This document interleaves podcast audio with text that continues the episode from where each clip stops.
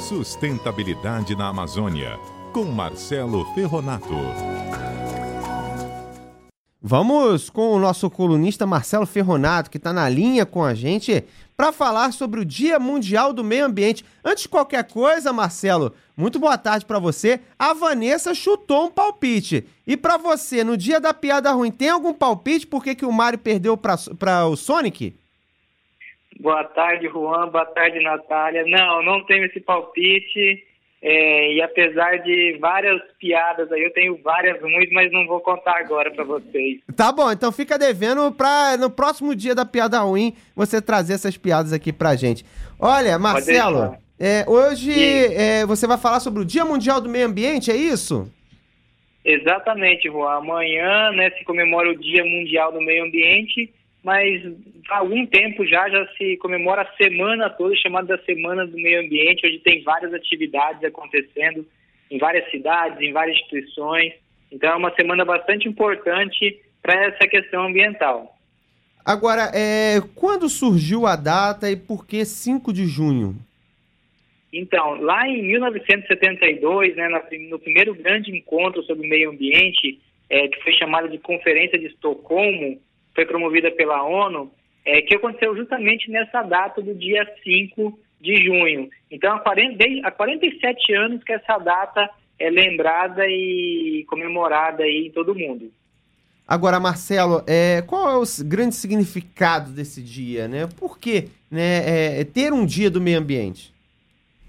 Então, é, desde então, desde aquela época, 1972, né, algum tempo antes também, já se discutia que os recursos naturais que existem no planeta são esgotáveis, certo? E, e começou a se chamar atenção, então, e utilizar esta data do dia 5 de junho, justamente para chamar a atenção de toda a população do mundo sobre esses problemas ambientais que já decorriam aí do, do esgotamento desses recursos, né? E também chamar importância para a conservação e a preservação ambiental. Certo. Marcelo, quais foram os avanços relacionados ao meio ambiente? Então, a gente já, já, já conseguimos, né, enquanto humanidade, produzir uma série de grandes avanços promovidos, né? Alguns deles, assim, por exemplo, hoje as nações se reúnem com certa frequência e estabelecem grandes compromissos internacionais em relação ao clima. É, muita muita da, questão da educação ambiental já avançou também, principalmente nas escolas. A questão de, de criação de leis, é, investimentos feitos nas áreas ambientais. A própria produção científica, acadêmica, ela se expandiu muito nesse, nessa nesse questão. É, o conhecimento sobre os impactos do meio ambiente sobre a vida humana, é, e esforços aí de muitos setores da sociedade. Eles podem ver que tem uma série de empresas e governos que já se preocupam com a questão ambiental e já criam mecanismos para proteção, né? Agora, qual seriam os grandes, quais seriam os grandes desafios, ô, Marcelo, que você consegue vislumbrar?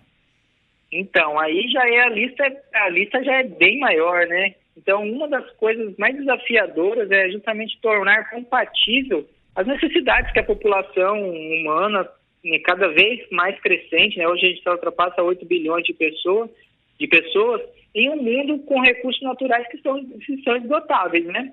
E com um padrão de consumo cada vez mais desejado por todos nós.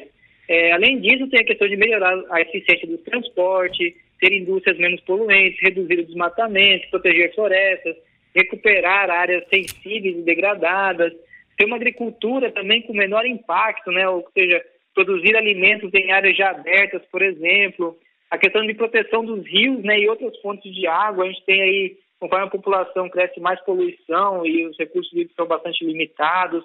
Controlar a erosão do solo, que com isso a gente diminui as áreas agricultáveis, gerar energia limpa e promover também a coleta seletiva e reciclagem dos resíduos. Então, tudo isso, Juan e Natália e demais ouvintes, estão ligados aí ao que é chamado de Objetivos do Desenvolvimento Sustentável, que é, são 17 metas que as nações estabeleceram para serem conquistadas até o ano de 2030. E essas metas são relacionadas a erradicar a pobreza, a fome, reduzir desigualdades sociais, o acesso universal à água e esgoto, né?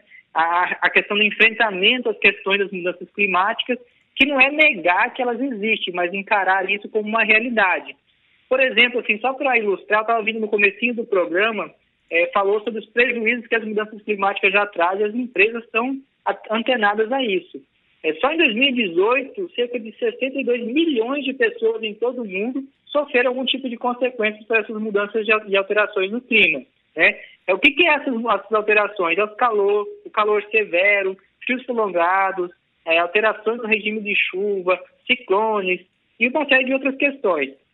E aí, praticamente todos os dias, a gente vai ouvir algum tipo de notícia que é trazida pelos meios de comunicação sobre esses fatos relativos ao meio ambiente. Esse ano a gente teve, por exemplo, o fato de Mariana, que é uma questão do descuidado com o meio ambiente. Aqui na Amazônia, por exemplo, é, esse ano, em maio de, desse ano, foi desmatado 19 é, hectares de floresta, que é mais ou menos 19 campos de futebol por hora, né, segundo o Instituto Nacional de Pesquisas Espaciais.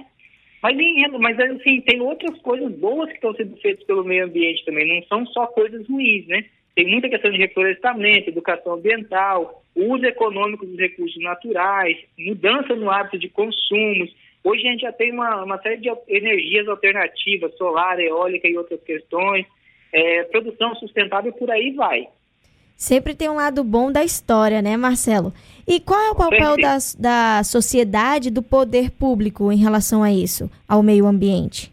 Então, do meu ponto de vista, uma coisa extremamente importante é que a sociedade e o poder público se, se unam e não, e não existe competição entre eles, né? É, a gente precisa aceitar que nós fazemos parte da natureza e que as forças delas a gente não pode dominar, né? A gente não consegue dominar as grandes forças da natureza.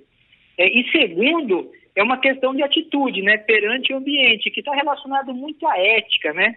O princípio da ética, basicamente, é o caráter, né, que é a nossa conduta perante a sociedade.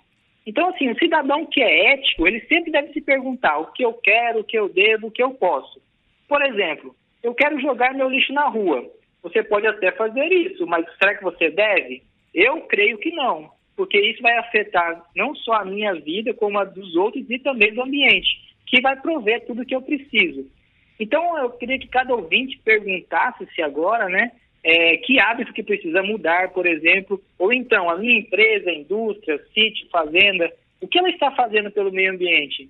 E qual é a minha atitude ética em relação ao ambiente? Será que eu tenho sido ético em relação a isso? Será que estou respeitando as leis ambientais? Ou eu estou apenas reclamando que são muito severas e aí é, nem, não sei nem do que elas se tratam, mas mesmo assim eu reclamo que elas são severas. Então, assim, para finalizar, eu acho que a sociedade está na hora de, de utilizar tudo que tem em termos de conhecimento tecnologia a nosso favor. E não ficar numa briga ideológica aí, negando que existe problemas ou desacreditando na, na ciência de algo que é extremamente sério e que atinge diretamente nosso bem-estar. E, por, por, fim, né, a Terra não é plana, aquecimento global existe, os recursos do planeta são limitados. Obrigado, Juan, Natália. Desejo a todos aí uma boa tarde. Tá aí, esse é o Marcelo Ferronato, nosso colunista. Na semana que vem ele está de volta com muito mais informações pra gente.